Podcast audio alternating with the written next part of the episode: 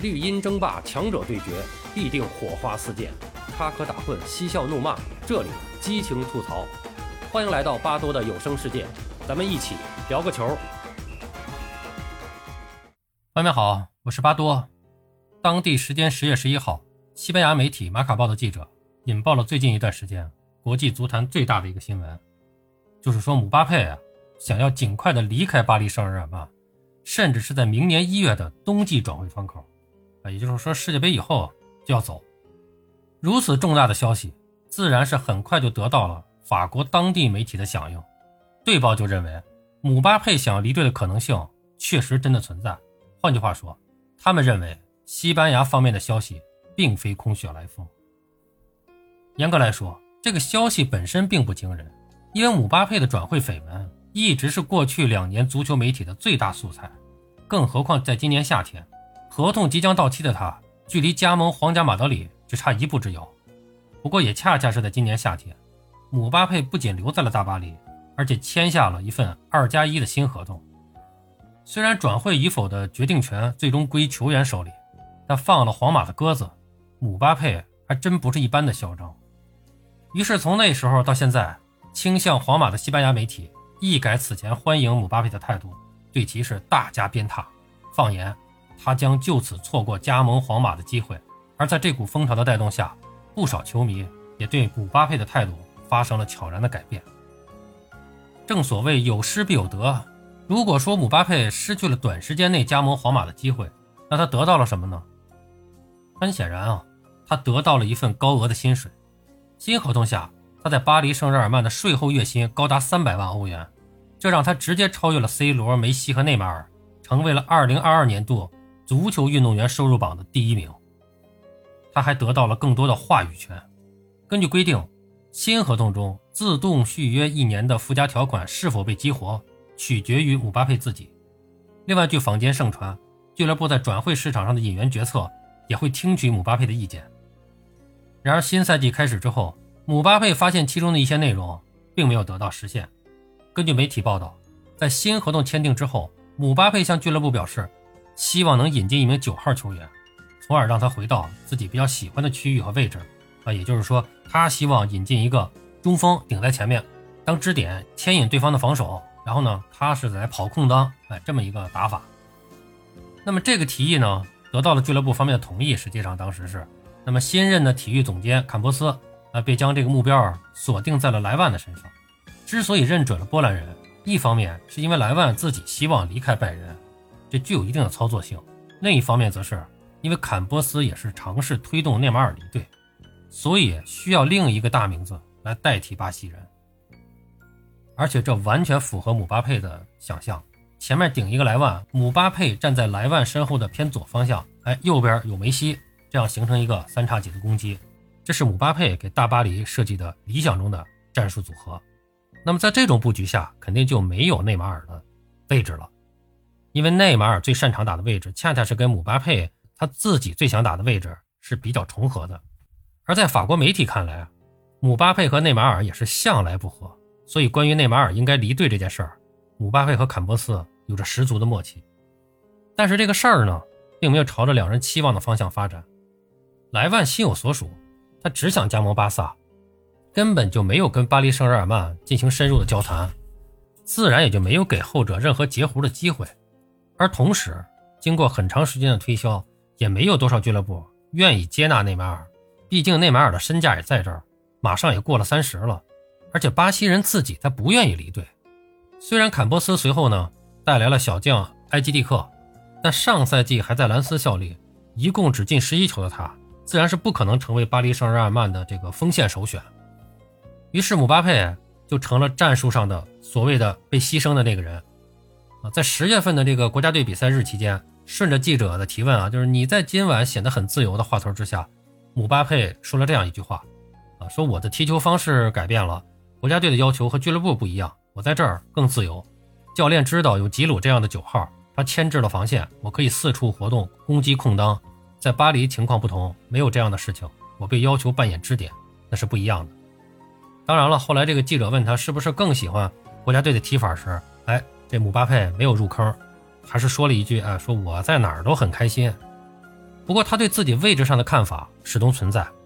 战胜尤文图斯以后，他就已经说过一次了，说我在这支球队面对的是一个全新的角色，教练希望我成为进攻的支点，既要攻击纵深，也要回来接应，在梅西和内马尔之间形成连接点。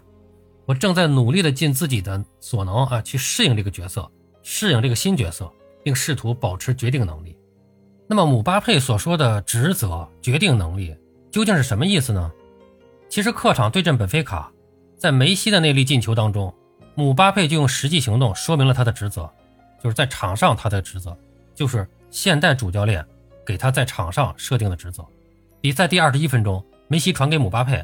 姆巴佩拿球以后是背身拿球敲给了内马尔，内马尔随后呢为梅西送上了助攻，帮助梅西打进了一脚世界波。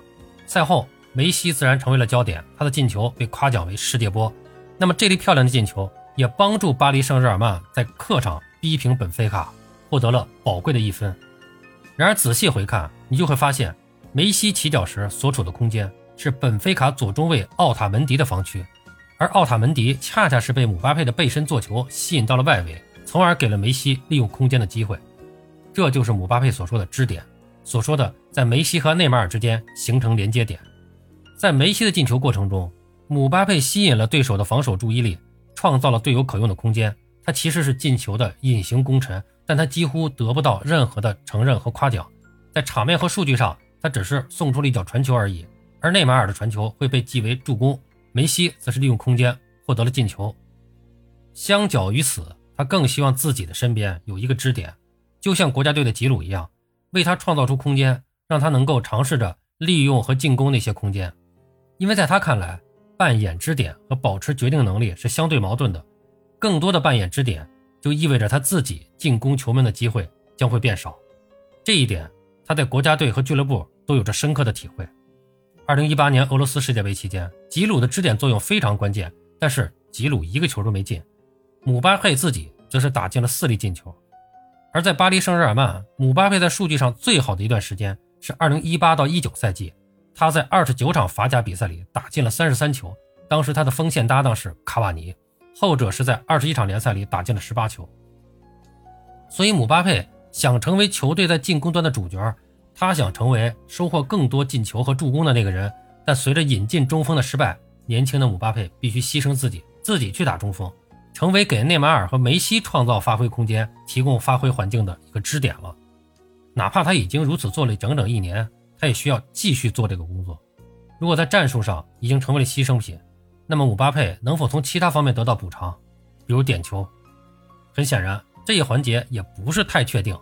五比二大胜蒙彼利埃的法甲第二轮，巴黎圣日耳曼获得了两粒点球，姆巴佩罚丢了一粒。当他准备去罚第二粒的时候，遭到了内马尔的拒绝。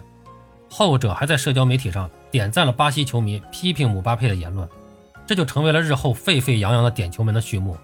经过数日的发酵，最终以姆巴佩成为第一主罚手，双方互相道歉而告终。那很显然，因为种种原因，姆巴佩在大巴黎过得并不开心。当然了。正如亨利等人所言，姆巴佩对自己位置的看法和发言违反了团队足球的要义，违反了俱乐部比球员更重要的规矩。但是他在巴黎圣日耳曼的处境也并非像费迪南德所说的，因为可以和梅西以及内马尔做队友，他应该感到开心。更不像一些媒体人所说的，他不想踢支点，就是想打前腰，想做十号位球员。这都是战术上的无知言论，因为踢的是否开心。取决于踢的是否是自己擅长的位置，或者所做出的牺牲能否得到回报，比如能否获得欧冠冠军这样的成绩，并不取决于和什么人在一起踢球。因为拒绝加盟皇马，因为高薪续约留队，因为在公共事务上的积极表态和出头，姆巴佩的模样并不符合外界对年轻球员的期望，所以他如今的风评注定很差。外界当然可以怀疑、嘲笑姆巴佩想成为球队老大的雄心壮志。但如果如媒体所言，俱乐部有言在先却未能实现，姆巴佩此时萌生去意，完全是再正常不过的了。只不过如今他想离开，不会那么简单。毕竟姆巴佩自己也是有错在先。当巴黎圣日耳曼无限包容内马尔在过去几年的不职业表现时，他就应该看出一些端倪；当巴黎圣日耳曼接连送走卡瓦尼、图赫尔等人时，他就应该看出更多的端倪；当巴黎圣日耳曼引进梅西。让姆巴佩成为前场最年轻力壮的人时，他就应该看出所有的端倪。然而离队的机会就摆在眼前，姆巴佩选择了续约，他以为能够全方位的改变这家俱乐部，但作为一个年轻人，他太稚嫩了，他改变不了大巴黎，更改变不了整个法甲。续约庆典上，俱乐部主席萨尔纳的那句“成为球队未来几年的基石”，只不过是逗逗小孩子的文字把戏罢了。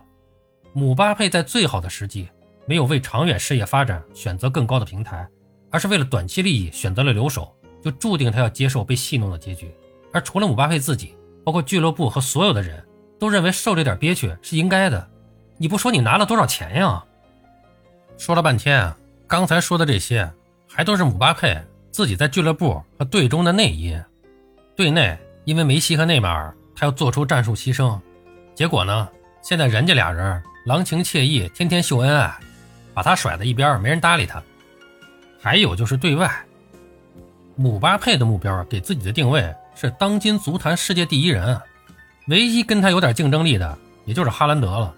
结果现在自己这边一塌糊涂，哈兰德那边在世界第一联赛英超打的是顺风顺水，惊艳整个英超，甚至震动整个足坛啊！现在别说是足坛第一人了，姆巴佩想跟哈兰德并称新绝代双骄都谈不上了，人家哈兰德现在已经是一枝独秀了。你说说，母总能不生气吗？好了，朋友们，今天咱们就聊到这儿，感谢您的收听。您有什么想和巴多交流的，咱们评论区见。本节目由喜马拉雅出品，欢迎收听、订阅、评论、转发。巴多聊个球，我们下期再见。